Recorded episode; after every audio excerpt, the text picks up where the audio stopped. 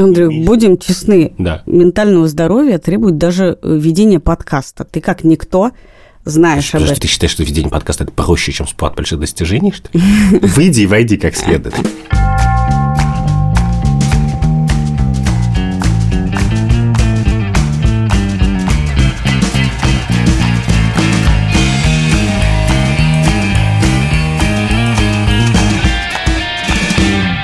Привет, это подкаст «Так вышло», я Катя А Крангаус. я Андрей Бабицкий, здравствуйте. Сегодня, как и каждую неделю, мы обсуждаем вопросы добра и зла, которые ставят перед нами новости. Если вы хотите следить за нашим подкастом, подписывайтесь на него во всех подкаст-приложениях и на YouTube, а также подписывайтесь на наш телеграм-канал «Так вышло», где мы иногда проводим опросы, высказываем всякие мнения и спрашиваем вашего мнения о темах, которые мы собираемся обсуждать.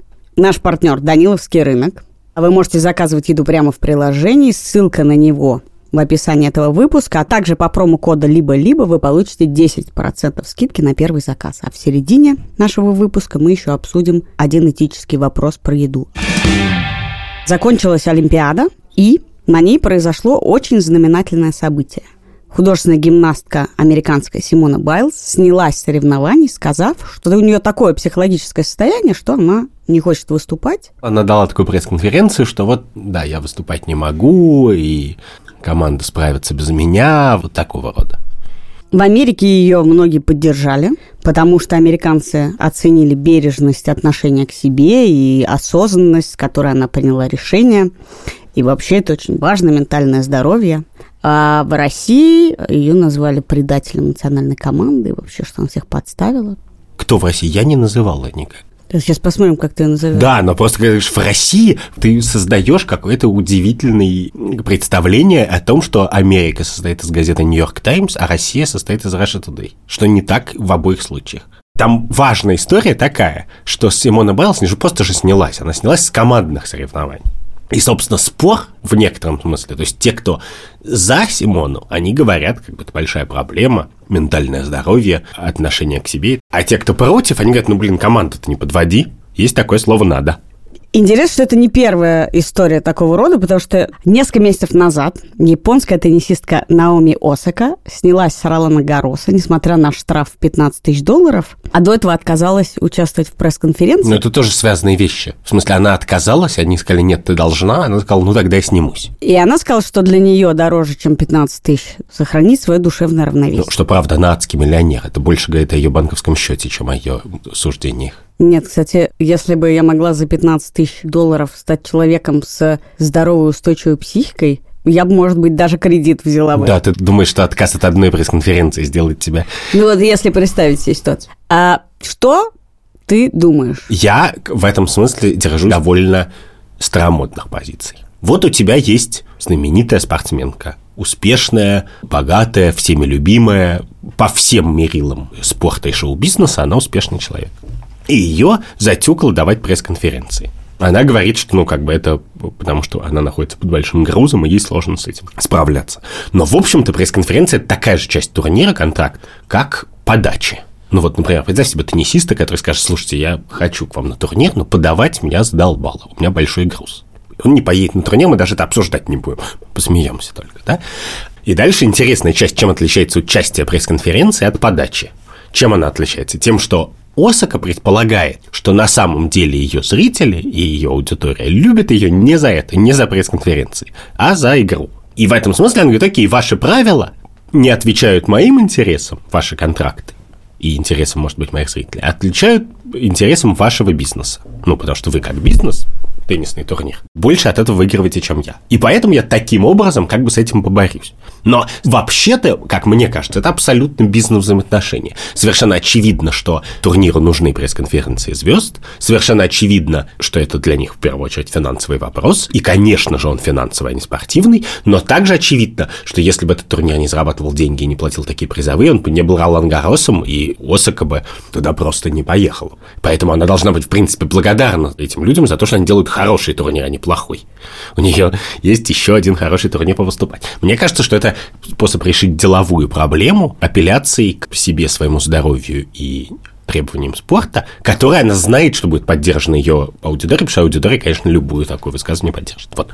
С одной стороны, да, но с бизнесом если рассматривать и это, и Олимпиаду как э, бизнес-договор между человеком и турниром, между человеком и национальной командой, то здесь ты как бы упрощаешь. Бизнес-договоренности люди нарушают, платят штрафы, с ними могут дальше заключать контракт, не заключать, но в нарушении бизнес-договоренностей есть прописанная строчка в контракте. Когда мы говорим об Олимпиаде, о международных соревнованиях, здесь встает более сложный вопрос не в том, можно ли нарушить бизнес-договоренность. Ну, да, или да, но это плохо, или да, но это ненадежный человек. А что мы ставим выше твой личный интерес, твое личное состояние и твою страну, которую ты представляешь в этот момент на соревнованиях. Ну, подожди, Осака не представляет страну. Ну, я говорю сейчас представляет... про Симону Байлз. Нет, ну давай подожди, про Осаку поговорим. Вот у Осаки контрактная вещь.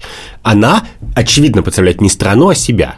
Да, но тут ты правильно описываешь. Это бизнес-договоренность, она их нарушила, заплатила штраф. Она является предвестником явления, которое, мне кажется, ужасно растлевающим. Ого-го. Я считаю, что бережное отношение к себе ситуативно может все нарушать вокруг, но вообще-то идея преодоления э, в спорте, в том числе преодоления личных границ возможного и физических, и, конечно, психологических, это часть вообще идеи спорта. И невозможно хотеть быть спортсменом и считать, что душевное равновесие дороже этого, если ты остаешься в спорте. Потому что есть мой, мои любимые видеоролики про то, посмотрите, как выглядела Олимпиада там, 40 лет назад и как она выглядит сейчас. И там 40 лет назад человек прыгает через козла, встает ровно на ноги, и все аплодируют, и это круто. Проходит 50 лет, человек должен сделать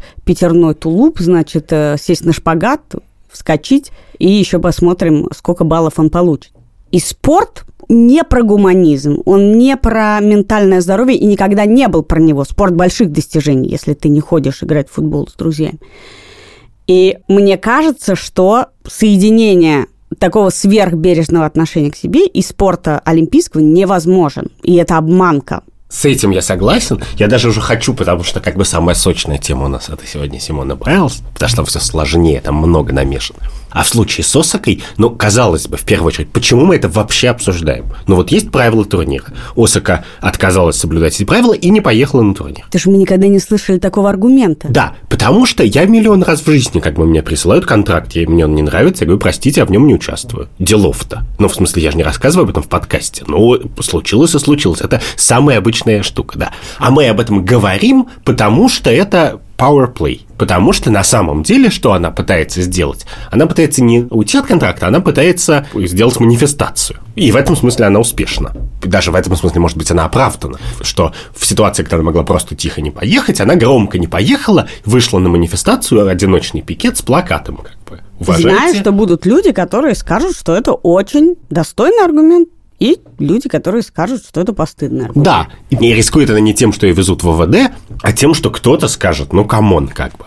Главное, мне кажется, что здесь есть еще большой обман, который состоит в том, что как бы игра в теннис не требует как бы ментального здоровья. А пресс-конференции в этом смысле чем-то отличаются от самой физической игры. Мы миллион раз видели во всех видах спорта, когда люди по очевидным психологическим причинам проигрывали не имеющим... Будем честны, да. ментального здоровья требует даже э, ведения подкаста. Ты как никто знаешь что, об этом. Ты считаешь, что ведение подкаста это проще, чем спорт больших достижений, что ли? Выйди и войди как следует. Но вот, я говорю, вот она подает, это требует концентрации внимания, которой у меня, в принципе, нету. Или э, она на размене, значит, ударами, на сороковом ударе я засну просто. И мне кажется очевидным, что человек, который не стал большим спортсменом, 90 случаев из 100 не стал им не потому, что у него мышцы не хватает в теле, Спортсмены бывают очень тщедушные. А потому что и душевное равновесие или Сила воли. лень была выше, чем... Мысленный эксперимент. Спортсмен может выйти и сказать, вы знаете, чуваки, я хочу повоевать за право не иметь силы воли. Вот если бы она так сказала, а не, не вообще как бы давление, стресс, ментальное здоровье, а буквально мое право не иметь силы воли. Вышел в финале Лиги Чемпионов, как бы на 46-й минуте лег на газончик поспать. И говоришь, простите, я решил, что сила воли очень переоценена. То, что сделала Симона Байлз, это примерно то же самое, что Мбаппе посреди матча скажет, я устал, я ухожу. Наверное, с точки зрения борьбы за ментальное здоровье в этом есть большой шаг, потому что действительно таких мощных подстав не случалось. Но с точки зрения Олимпиады вообще как явление, это, конечно, катастрофа, потому что Олимпиада как явление, как борьба наций, что само по себе довольно консервативное вообще действие, что мы считаем, что вот это российские спортсмены, это американские, вот мы, значит, по этому принципу их собрали, сейчас посмотрим, кто спортивней. Потому что это значит, что просто люди очень ненадежны. И мы будем смотреть, у кого самые нежные спортсмены. Но важнее этого, мне кажется, действительно вопрос существования понятия «надо» и вообще необходимости, которая выше твоих личных интересов в данный момент. И она, конечно, с точки зрения бережности к себе, ей эта идея противоречит.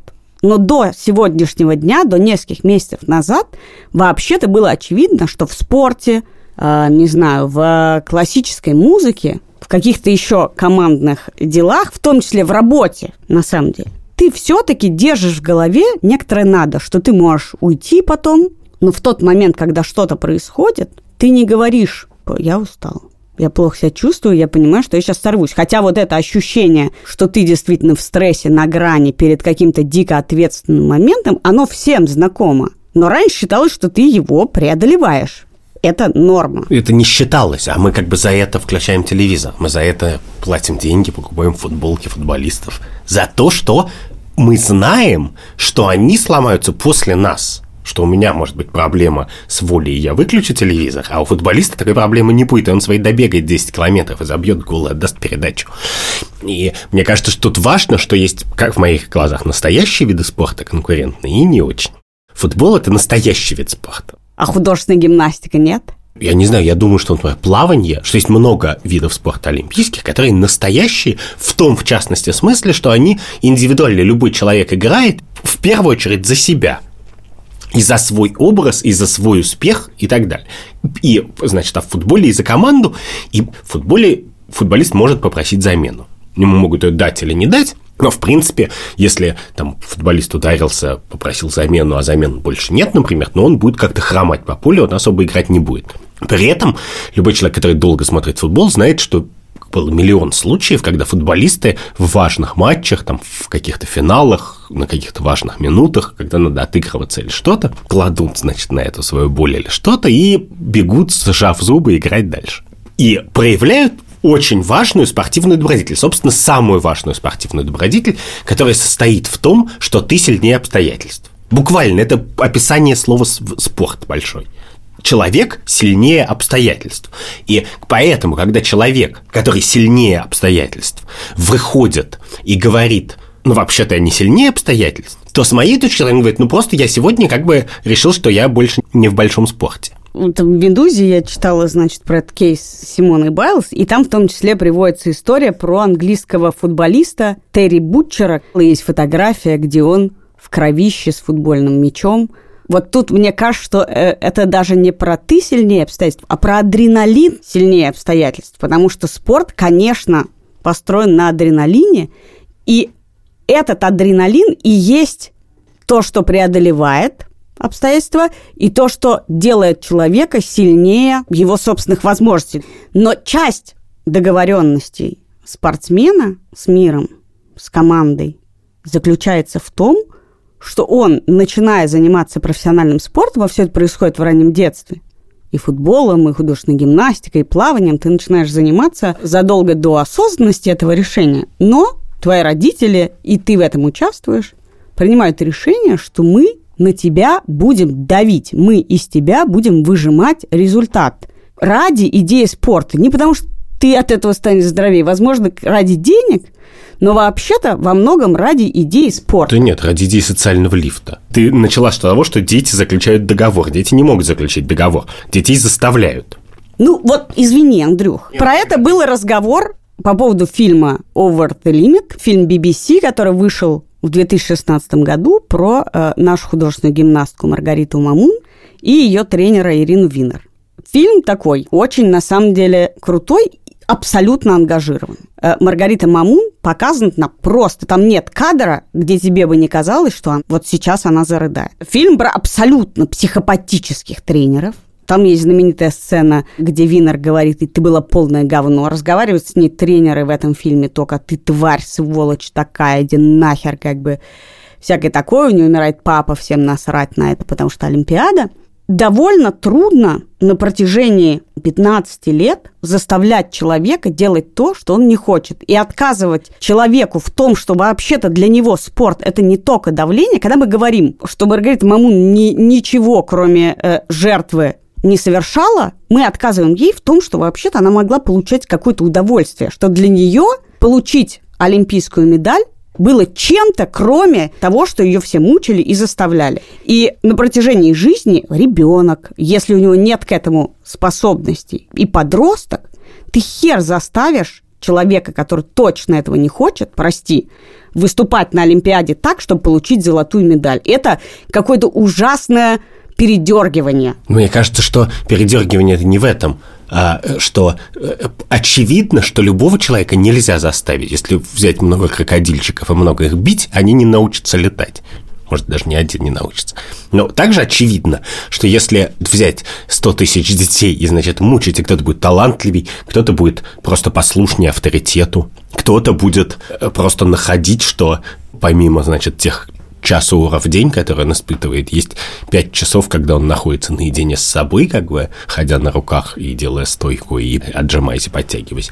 Когда его никто не бьет, а в остальное время все вокруг бухают и дерутся, и, и он просто туда уходит. Есть миллион всяких резонов. Я просто говорю, что сказать, что человек подписывает какой-то договор, особенно в этом спорте. В случае с Осака или с футболом, это, конечно, не так, потому что, во-первых, в теннис и футбол люди идут очень часто, гораздо чаще в художественную гимнастику, потому что им в кайф, ну, в смысле, простой показатель – это сколько людей после 35, значит, идут в футбол и теннис, и сколько в художественную гимнастику. С другой стороны, большой спорт, типа теннис или футбол, дает людям автономию довольно быстро. А художественная гимнастика дает автономию как бы нескольким людям в мире. Футбол делает миллионерами десятки тысяч людей. Ты хочешь сказать, что художественные гимнасты не получают удовольствия, что этот спорт сам по себе не такой классный, как другие, что это просто насилие над людьми. Ну, я не знаю. Я так тебе скажу, я не верю, что можно стать олимпийским чемпионом, если ты этого не хочешь сам. Нет, конечно, конечно, ты хочешь, потому что представь себе, у тебя такой выбор. С одной стороны, у тебя дура Виннер на тебя орет, и как бы нет просвета в жизни. А с другой стороны, на тебя орет дура Виннер, но ты, ты олимпийский чемпион. Это гораздо приятнее ощущение. Я не, как бы их невозможно даже сравнить, наверное. Но это не меняет главного. В... Ну да, так имеет смысл в этот момент сказать, ну, как бы и нахер, я не ста... Понятно, что стать олимпийским чемпионом, имея э, ментальные трудности, это при... быть победителем с ментальными трудностями приятнее и полезнее, я тебе скажу, чем быть проигравшим конечно, или не сыгравшим. Конечно, да, но мы не можем просто отрицать огромного количества вне соображений, вне таланта и, собственно, спорта, которые есть тут. А где-то их нету глядя на кого угодно, в смысле, про Симону Байлз мы знаем, что у нее какая-то очень трудная судьба. И в спорте тоже. Мы это просто знаем, потому что еще теперь еще иногда спортсмены дают интервью. Раньше они этого не делали на Олимпиаде 64 -го года, а теперь рассказывают про свою жизнь. Это сплошное насилие и зло. Ну нет, Андрюх, это ужасное передергивание. Подожди, нет, дальше, подожди, кроме этого насилия, это любая жизнь из этого стоит. Но в, разница в том, что... Ты, ты видишь да. разницу, прости, между э, насилием и давлением? Или для тебя это одно и то же? Не понимаю, что такое давление. Но есть насилие, когда я говорю, ты, сука, сволочь, тварь такая, ты угу. иди и прыгни нормально, и тем, что я на тебя давлю, и действительно, не знаю, ты сидишь у меня и часами повторяешь одно движение, чтобы его отточить. И ты не говоришь, ты сука сволочь. Да, и я не произношу тебе, а, ты сука сволочь. А я не знаю, ты посмотрела фильм про Мамун, ей не говорят, что она сука сволочь? Ей говорят постоянно, Отлично. но есть... Тогда это не вопрос про давление. Нет, погоди. Видишь ли ты разницу? Ты говоришь, это сплошное насилие и зло. Я тебя спрашиваю, видишь ли ты разницу между давлением на тебя, между жесткостью и насилием и Ну, злом. я, это зависит, если на меня, да, потому что я человеку, который говорит, как бы повторить что-то тысячу раз, на 902 скажу, иди в жопу. А четырехлетний ребенок, может, и не скажет, или семилетний. Считаешь ли ты, что человек, занимающийся спортом, должен преодолевать естественные человеческие Понимаешь? факторы усталость, нежелание, плохое настроение и прочее, прочее. Погляди, проблема вот в чем, что я считаю, что человек должен добровольно пройти в спорт, добровольно вставать в 7 утра и ходить Это на возможно в тренировки. 4 года? Родители за тебя принимают решение, в какую школу ты идешь, в какой стране ты живешь, во сколько ты встаешь, что ты ешь. Ничего из этого мы не называем насилием и злом. Но как только речь идет действительно... О том, чтобы 25 часов в день как бы заниматься спортом, да, я говорю, что скорее всего это насилие. Скорее всего, я не знаю точно. В- Ну, тогда как что бы мы Точно говорим? так же, как если я вижу 13-летнего ребенка, который шьет кроссовки, как бы во Вьетнаме, это скорее всего происходит не от хорошей жизни, хотя может быть это такой ребенок, которому в кайф шить кроссовки. Ну, всегда бывает всякое. Мы не можем ограничить человеческую волю. Но просто бывает набор социальных обстоятельств, который намекает, что тут не все в порядке. Не все в порядке с чьей точки зрения? С точки зрения любого человека, который, например, поглядел бы на эту си- ситуацию, изъяв из нее результат. Так нельзя изъять из спорта результат. Это очень просто. Это очень просто. Из Ты профессионального спорта. просто изыми из этой ситуации вид спорта. Ну, то есть представь себе немое кино, в котором снята одна и та же сцена, как тренер говорит с молодым спортсменом. И мы не знаем, что это за вид спорта. Мы просто видим шевелящиеся рты. Может быть, видим титры какие-то. Сука, тварь там, не знаю. Мне кажется более-менее очевидным, что спорт, в котором 100% тренеров, или, я не знаю, в России 100, а в Америке 92, разговаривают со своими подопечными только таким образом или примерно таким образом, в принципе, лучше бы его в принципе не было. Нет, и, не и лучше бы... занимаются прямыми оскорблениями, но очевидно, что все успешные тренеры давят на спортсменов, потому что без давления нельзя получить результат больше. Это называется мотивирует. Ты просто... Что просто... такое мотивирует? Мотивировать, ну, я не знаю, вот по-разному мотивирует. Кстати, тебе надо посмотреть сериал «Тед Лассо». Не самый Я лучший смотрю на сериал «Тед Лассо», и они все время проигрывают. Да, ну не ходят болельщики на стадион. Ну подожди. Это бессмысленно. Ты идеей бережности к психологическому здоровью не можешь померить все, потому что можно сказать, что любое давление – это насилие, как ты пытаешься сказать. Тогда ребенку в школе ломаны делают домашнее задание. Ну, ломаны, как бы это просто ломаны. Дети рыдают за домашним заданием 90% или, я не знаю, 83%. Они рыдают, им неохота. Мне неохота вставать рано зимой. Мне вообще неохота вставать зимой. Кто на тебя орет в 10 утра? Ну, работодатель может начать... Что значит может начать? Вот твой работодатель, положи руку на сердце и скажи мне, что в 10 утра на тебя Я свой работодателя... работодатель. Окей. Так это, чтобы стать своим работодателем, мне пришлось попахать Вот, и заставлять я- себя я делать те- то, что я делать не Вот, хочу, я- и нарушает мое Я, ментальное я и здоровье. говорю, что мне кажется, что отказ разбираться в тонкостях в данном случае является очень грубой подменой. Если ты всерьез считаешь, что твоя карьера и судьба в какой-то степени описывает карьеру и судьбу участницы сборной по художественной гимнастике, то это про... Как мы... Мне кажется, это настолько очевидно. Я не считаю. Более того, вот я вижу этих граней гораздо больше. Я предполагаю, что даже в спорте довольно высоких достижений существуют виды спорта, которые по совокупности не требуют такого принуждения. Например, легкая атлетика. По понятным причинам. Я верю, что существует много легких атлетов, которые не имеют психологической травмы и благодарны своей спортивной карьере и своим тренерам.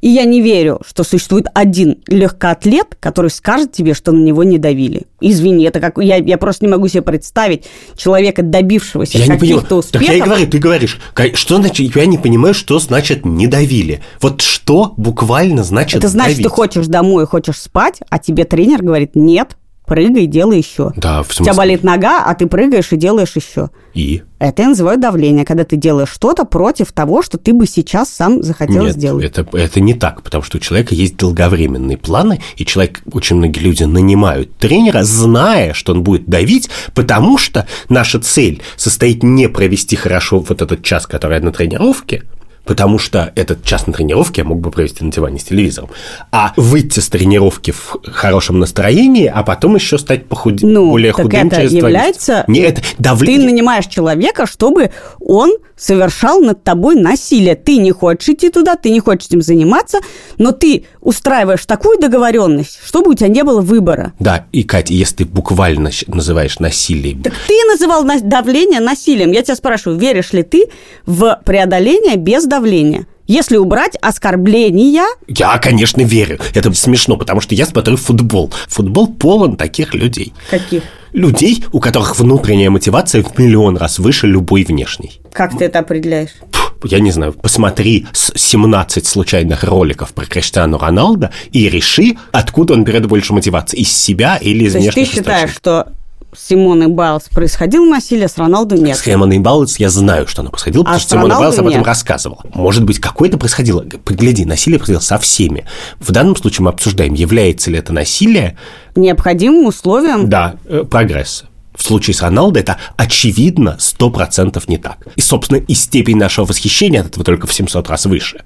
Потому что есть люди, которые по совокупности своих внутренних проблем не очень любят Криштиану Роналдо и считают, что он невеликий футболист. Но что совершенно сто пудов Роналдо при всех своих прическах, над которыми издеваются, я не знаю, похождениях и стран и глупых словах, которые он позволял себе в жизни, но абсолютно невозможно на него посмотреть, на все, что он делает, говорит, и там с ранних лет, не поняв, что у него абсолютно и точно внутренней мотивации гораздо больше, чем любой другой человек 100 тысяч винер могут в себе наскрести. Погляди, футболистов, которые палками сделали футболистов, очень мало, и теннисистов, которых палками сделали. Мы это знаем, потому я что эти люди говорю, дают что интервью. без внутренней мотивации невозможно никакое достижение. А ты мне все время говоришь, с футболистами да, у них есть внутренняя мотивация, а художественные гимнасты все изнасилованные Мы, с ног до подожди головы. секунду, это, погляди, я говорю, что я хотел бы посмотреть на художественную гимнастику, которая будет построена на нормальных человеческих принципах, из которой изымут такое количество насилия.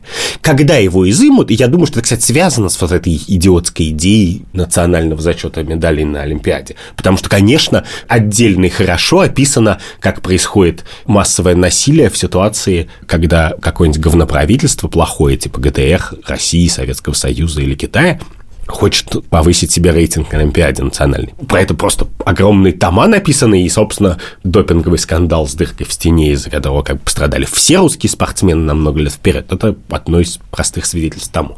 Так вот, конечно же, мне кажется, это не имеет отношения к Симоне Байлз. Симон Байлз другая история что нет, ну вообще не совсем другая, конечно, тоже. Это просто спорт, в котором по совокупности причин вот это, значит, насилие, какие-то неуставные отношения и всякое говно имеет очень-очень непропорционально большой вес. И это, как мне кажется, могло бы быть, и для меня является в большой степени, большим оправданием для всего, что делает Симона Байлз. Она как бы подвела команду, но надо понимать, что, ну, come on, Симона Байлз получила золотых медалей на чемпионатах мира Олимпиадах больше, чем любой человек в гимнастике, кроме, кажется, Ларисы Латыниной. Вот уж точно и не надо доказывать, что у нее там нет силы воли. Но интересно, что ты приводишь в качестве важного аргумента то, что она уже очень многого достигла. Конечно. А если бы у нее не было 17 золотых медалей, ты 32, бы, кажется, ты бы по-другому на это посмотрел?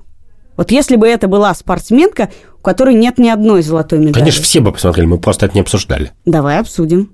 Это было бы другое душевное равновесие. Нет, я могу тебе сказать, мы все являемся такими гимнастками, которые не Симона Байлз. Мы все из-за того, что мы ценим свое ментальное здоровье, комфорт, удобство и что-то еще на Земле, вообще не пошли в сторону таких больших достижений. Некоторые из нас остановились как бы в трехлетнем возрасте, некоторые в семилетнем, некоторые в двадцатилетнем, неважно. Так. Но мы все остановились до того момента, на котором остановилась Симона Байлз. Симона Байлз пробежала дальше нас всех по этой дорожке, как Форест Гамп, а потом сказала, ну, я пошла домой. Так, гимнастка, которая окажется на этой Олимпиаде без единой золотой медали за своей спиной. Она говорит, я не буду выступать за сборную, потому что душевное равновесие Ну, подожди, я ценнее». снимусь в середине с командных соревнований за спорт. Ну как, она гораздо больше платит за свое решение, потому что для, а для нее... Ты к этому относишься по-другому ведь? Я к этому, да, думаю, отнесусь по-другому, да. Вот есть спортсменка, которая не Байлз, которая снимается с Олимпиады, которая, например, первый раз-то поехала с групповых э, командного турнира. В начале него, выполнив не очень удачный элемент. Она в этот момент говорит, как бы, вот я свою карьеру пускаю под откос, потому что такой у меня тяжелый груз. А Симона Байлз, которая выходит, и которая выиграла все на земле, и она уже на самом деле ничем рискует. Как понимаешь, 33-я медаль стоит меньше, чем первая. В принципе, это так. Поэтому, именно поэтому, мне казалось бы, что Байлз именно потому, что она взрослая и независимая по сравнению с большинством других участников соревнований, независимая, в частности, и этого давления на не меньше. Знаешь, что ты буквально да. говоришь? Что заботиться о своем душевном равновесии – это привилегия. И я тут с тобой абсолютно согласна. Заботиться о своем душевном равновесии – привилегия. Конечно. Если ты не пахал и не достиг, то ты можешь сколько угодно говорить, Просто что тебе душевное равновесие. Просто на самом деле нам будет насрать на твое душевное равновесие.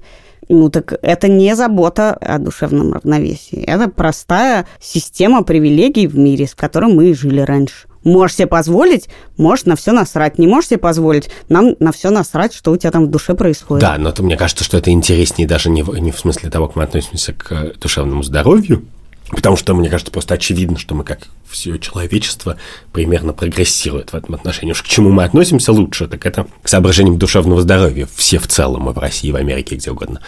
А идея достижения, что в принципе может ли достижение быть условным, а не безусловным. Вот мы живем, и сама идея достижения у нас безусловная. Ну, то есть мы не знаем точно, каким образом Усейн Болт пробегает 100-метровку, и что могло бы ему помешать. И мы точно не интересуемся, почему человек, который занял восьмое место на этой 100-метровке, не занял первое. Ну, не занял и не занял, не смог, говорим мы. Или не получилось, не вышло. Неважно, подбор слов может быть разный. Но смысл в том, что вообще-то предполагается, что достижение, такое достижение, которое войдет в Википедию и мировую историю, оно по определению делается поперек тебя – в частности, поперек твоего душевного здоровья. Так. В этом, мне кажется, словарный смысл как бы большого достижения. Так с этого мы начали. И в любом отношении, не только в спорте. Так оно делается через «надо». Почему мы считаем, что на протяжении всего спорта мы все понимаем, что оно делается через «надо», через то, что называется «не хочу». Да. Но на каком-то этапе мы говорим, не хочешь, не надо. На самом, причем важном, потому что вообще-то весь спорт про результат, еще раз. Как и футбол профессиональный, про результат, а не про процесс. Процесс нужен для Именно, результата. поэтому футболисты так и не делают. Я тебе это и хочу сказать, что в настоящем клевом спорте, куда люди приходят не из-под палки и играют за большие деньги и за удовольствие, и которых нельзя ни к чему принудить. Вот весь мир сейчас наблюдает за форвардом Харри Кейном, который хочет уйти из своего клуба, а клуб его отказывается продавать, он просто говорит, ну и фига, и будет тренироваться и играть. И с ним ничего нельзя сделать. Никакая винер в мире, никто ничего не может делать с Харри Кейном. Он не хочет играть, все это знают. Ему платят адскую зарплату. И все знают, что ему будет платить адскую зарплату, и ничего не смогут сделать, если не будет играть. Потому что все знают, что его внутренняя мотивация и готовность и желание играть, и желание партнеров ему давать пас, и все делать на лучшем и самом быстром уровне, невозможно на самом деле купить деньгами, насилием и давлением. Потому что это что-то, что происходит из него, и это его делает Харикейном, а не любая сумма внешних обстоятельств. И, конечно, у него могут быть проблемы. И, конечно, мы знаем много полувеликих людей, которые не стали великими, потому что у них эти проблемы там, и так далее, и так далее. Но именно спорт – это такое место, поскольку спорт для зрителя – это тоже момент отдохновения. Да? Мы приходим смотреть спорт, и это для нас как бы отдых, и душевный в том числе. Именно потому, что там вот есть это очень упрощенное правило, очень упрощенная штука, что мы смотрим на то, как люди большие спортсмены, они, как правило, еще и умные. Они умные, богатые, красивые, подтянутые. Люди, у которых как бы есть все. И этот человек, который в принципе мог бы просто пойти в ночной клуб и показать свои кубики, как бы если Роналдо просто придет в страну, где никто не знает, кто такой Роналдо, и покажет свои кубики, как бы его, он как бы будет кататься как сыр в масле еще 42 года. Прервем наш горячий спор на минутку еды. И Обсудим вместе с нашим партнером Даниловским рынком, чье приложение вы можете скачать по ссылке в описании и по промокоду либо-либо получить 10% скидки на первый заказ. Обсудим мы такую тему, можно ли выбрасывать еду. Что ты думаешь, Андрей? Я думаю, что мне это психологически сложно, и я, надо еще понимать, что когда я рос, то кроме того, что еды было мало, сейчас уже скажешь, не, не поверят люди. Я просто уточню для наших слушателей, что в твоем случае еды было буквально мало, не мало вообще в мире и в стране а у тебя дома в твоей тарелке было да, мало еды. Да, и это, э, значит, было связано с набором вещей, которые непредставимы для современных детей. Ну, например, у меня не было возможности, например, не съесть то, что мне положили в тарелку, не спрашивая, что это. Потому что я мог это не съесть, но тогда у меня не было никакой замены. Но, кроме этого, у меня обе бабушки, которые на меня повлияли в свое время, в другую эпоху, были в эвакуации и сталкивались с еще большими ограничениями. И для них это вообще было no-no. И поэтому вырос я, конечно же, скорее в бытовых своих рефлексах. Так что мне сложно выкидывать еду, и я себя буквально заставляю, на самом деле. А вот сейчас, когда тебе сложно выкидывать еду, ты это как осознаешь? Что в этом плохого? Мне кажется, что рациональных причин не выкидывать еду не существует. Ну, потому что в 2021 году в Москве, при всех проблемах, значит, московской жизни, недостаток именно еды уже не является проблемой. Где-то в мире является, но в Москве не является, и очевидно, что ту еду, которую в Москве не съедают, ее невозможно отправить в те районы земли, где ее бы съели просто невозможно. Если мы хотим кого-то накормить далеко, то мы не можем это сделать за счет наших пищевых отходов. Мы можем это сделать за счет каких-то других экономических и благотворительных мер просто, значит, выкидывание или выкидывание еды ничего не значит. Ну, в, как бы рационально, утилитарно. Это может быть только принцип. Вот у религиозных людей часто довольно, я это видел у православных, что у них есть специальное отношение к хлебу, потому что хлеб упомянут в «Отче наш», а «Отче наш» имеет специальный статус, потому что это единственная молитва, которая была надиктована буквально, значит, Христом. И поэтому именно к хлебу многие знакомые мне православные люди относятся очень бережно. Не, не просто его не выкидывают, а, например, не переворачивают его. Знаешь, вот батон хлеба. Нет.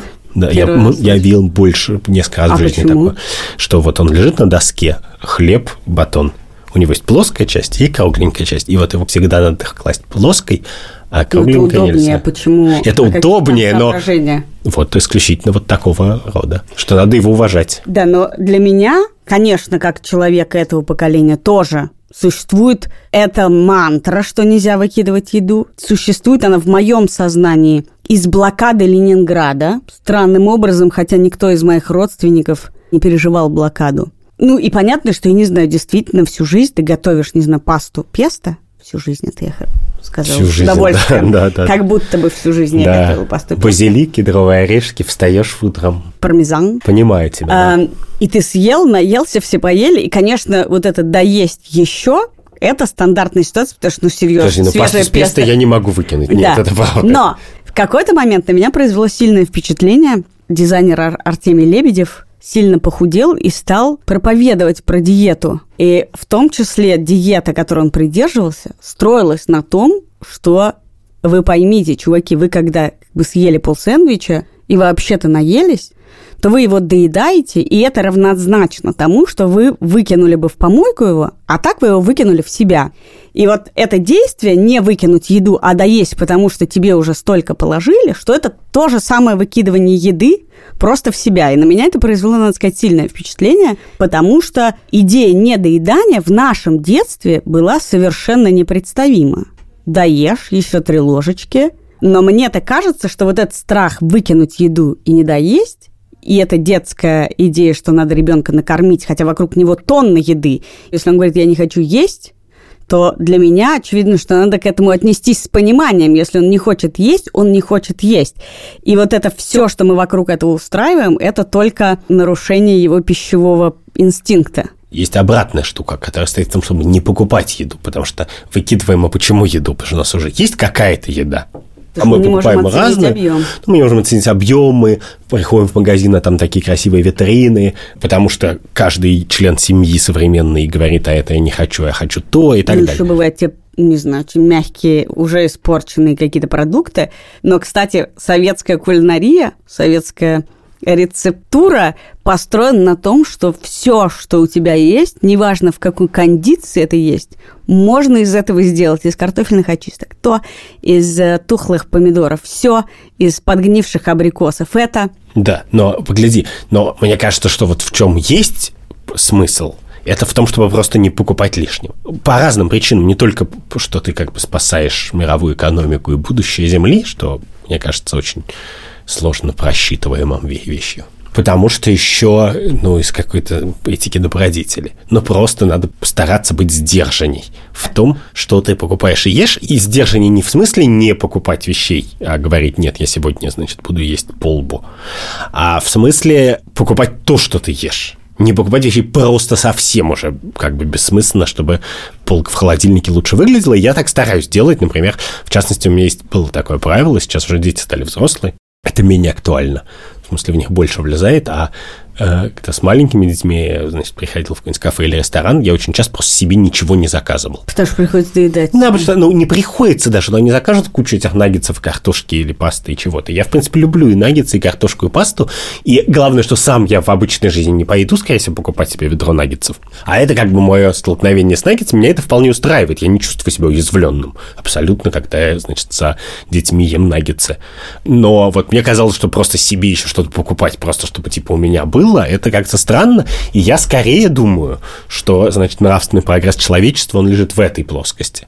Чтобы знать, чего ты хочешь и к ней приходить. Эти пределы, а не для того, чтобы как бы не выкидывать, ну, потому что, блин, это же касается не только еды, а шмоток и чего угодно, но просто вещей, зарядок, сломанных проводков, которые у тебя по всему дому. Ты миллион всего полезного выкидываешь бесконечно. А вторая часть – это переработка, которая технически, наверное, имеет смысл, ну, просто снизить нагрузку там, на, я не знаю, на коммунальные системы, окружающую среду и так далее, и разделять. Но это не очень связанные вещи. Еще, ну, мне кажется, эту тему мы обсудили, хотя мне еще интересно в разрезе Даниловского рынка не про личный выброс еды, а когда заведение целое. Меня всегда интересовало, вот зимой продают Даниловский рынок черешню, фейхуа, но за какие-то весомые деньги.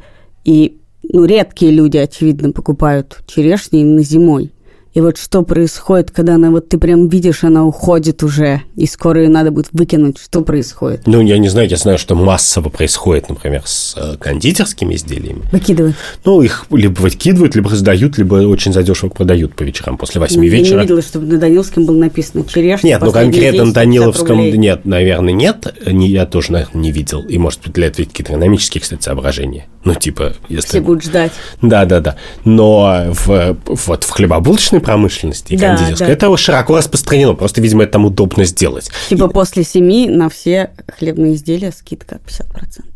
Я так скажу, еду, которую сегодня прислал нам Даниловский рынок, мы съели целиком. Ничего не выбросили.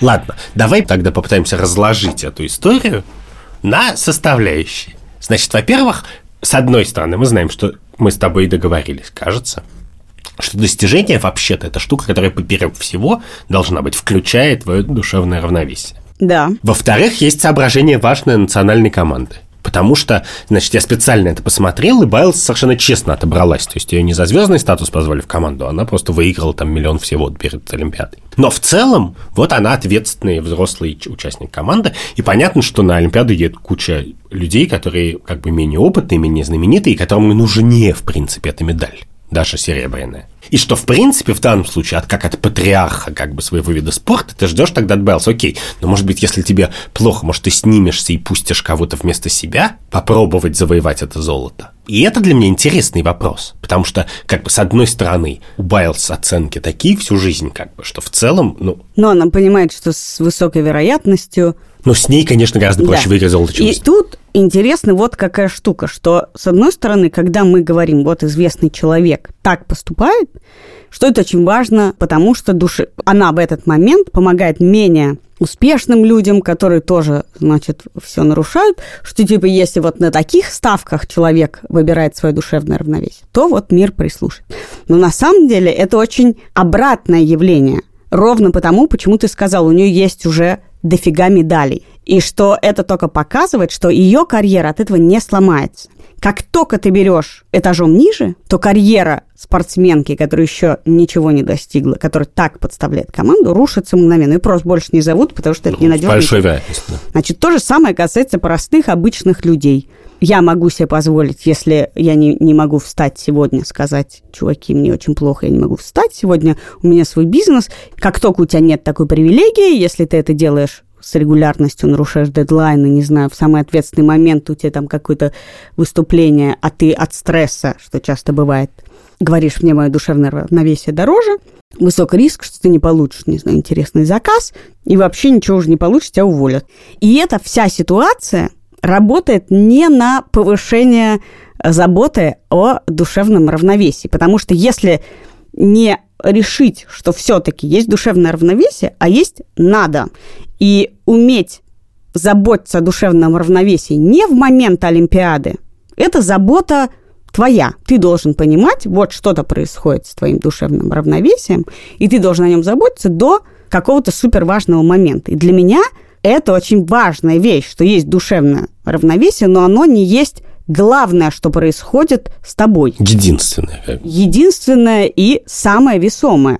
Потому что у нас у всех есть проблемы с душевным равновесием. И если мы не будем что-то с этим делать, и каким-то образом это преодолевать, а только фиксироваться на том, что мы должны только о нем заботиться, мы не становимся счастливее от того, что У нас все... атомизированное общество, в котором каждый сидит в своем углу и заботится Да, потому что люди про которых мы слышим, что у них проблемы с душевным равновесием, мы не слышим потом, что они стали дико счастливыми. Нет никаких биг-дата о том, что люди, которые все время думают о душевном равновесии, ставят его во главу угла, становятся дико счастливее. В отличие от, значит, людей, которые преодолевают и что-то еще делают.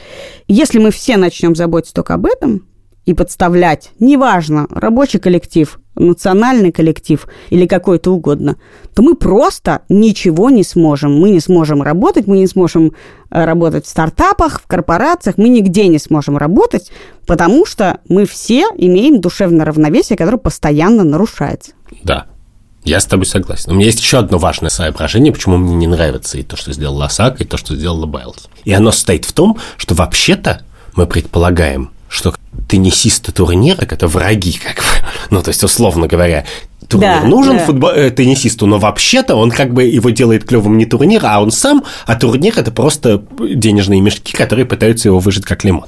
Но на самом деле мне кажется абсолютно очевидным, что турнир и теннисист вместе делают одно дело, которое называется теннис, теннисный бизнес и так далее. И понятно, что в каких-то куче мелочей они идут друг другу навстречу. Я уверен, что и Осака к турниру, и турнир к Осаке, и, и, и вообще теннисисты и турниры как-то под друг другу подстраиваются. То предполагается, что все такие вещи, включая пресс-конференции, точно можно обсуждать и решать вместе кооперативно, как бы сидя за столом, а не вынося их в публичное пространство. И если человек их выносит в публичное пространство, это уже значит, что у него что-то не так с договороспособностью. У него или у контрагента, у кого-то из них. Такое бывает. Можно считать, что турниры замшили, ничего не понимают и так далее. Но тогда бы я ожидал, например, что Осака не выйдет сама и скажет, я не пойду на пресс-конференцию, а соберет еще 20 теннисистов, которых от этого страдают, соберет с ними пресс-конференцию вместе, не связанную ни с чем, или напишет общее заявление, или общий твит, или что-то, и скажет, чуваки, давайте бороться там как-нибудь за наше право, и проявит какую-то кооперативную ценность. И точно так же с Байлз, потому что она посмотрела ее прессуху, когда она снялась с командного соревнования. Но это была ее прессуха. Мне кажется, что если снимаешься с командных соревнований, то хороший тон, чтобы об этом рассказали твои товарищи, а не ты. Потому что это вы как бы приняли решение. И в Ну, выступлении что, Байлз... возможно, ты их лишаешь золотой медали. Ну да, и потому что очевидным образом твои Что проблемы... нарушит их душевное Да, равновесие. я твои проблемы, ну просто это же маленький коллектив, это даже не футбольная команда, сколько их там отобрали выступать, ком- там у них, кажется, замен даже уже не было, или была одна замена, ну, в общем, у них как-то совсем было туго. И в маленькой команде очевидно, что договариваться надо не со мной в телевизоре, и даже не с американским болельщиком, который, наверное, больше болеет за Байлз, а надо договориться со своей командой. И Пайлс, который вообще по понятным причинам затмевает эту команду, потому что она просто настолько знаменитый спортсмен, в этой ситуации могла бы как-то как бы отойти назад и сказать, вот как бы расскажите. А по всему ее действию казалось, как бы, что вот есть Пайлс и есть ее душевное здоровье. Но очевидно, что тут есть душевное здоровье тренера и нескольких других участниц. И еще интересно, что это же возможно потому, что мы рассматриваем отношения спортсмена и команды, действительно, если речь не идет о футболе. В футболе это э, по-другому как-то устроено. Что Байлз дает команде, а, значит, американская нация берет у Байлз. И что это неравноправные отношения. Как только ты переносишь это в отношения, не знаю, партнерские, то это называется подстава. Муж, который жена заболела, он говорит, ой, блин, у меня душевное равновесие, я там, что-то все, извини, езжай в свою больницу, лечись. Или там ребенок больной, у меня душевное равновесие. Мы говорим, он сволочь, он их просто кинул. Если это два партнера в бизнесе, и один, значит, в момент, когда надо, не знаю, выплачивать кредиты или что-нибудь там отрабатывать, говорит, ой, у меня душевное... Я не могу выговорить. У меня душевное ты не можешь выговорить душевное, душевное равновесие? равновесие? Боже мой, это я не а, знаю, что Мы называем это, что он слился. Но как только мы рассматриваем сотрудника корпорации, э, художественную гимнастку и национальную команду, мы перестаем почему-то рассматривать это как партнерские отношения, когда корпорация дает тебе то, все, все, все, и работу, и, не знаю, страховку, соцпакеты, что-то, то ты жертва – это зло. Ты вкладываешься – это потребляет. Но это очень странный подход. Собственно, почему мы отказываем этим отношениям в том, что один другого этим подставляет. Еще раз, такие договоренности бывают. Люди подставляют друг друга, бросают, уходят из семьи, бросают больных детей.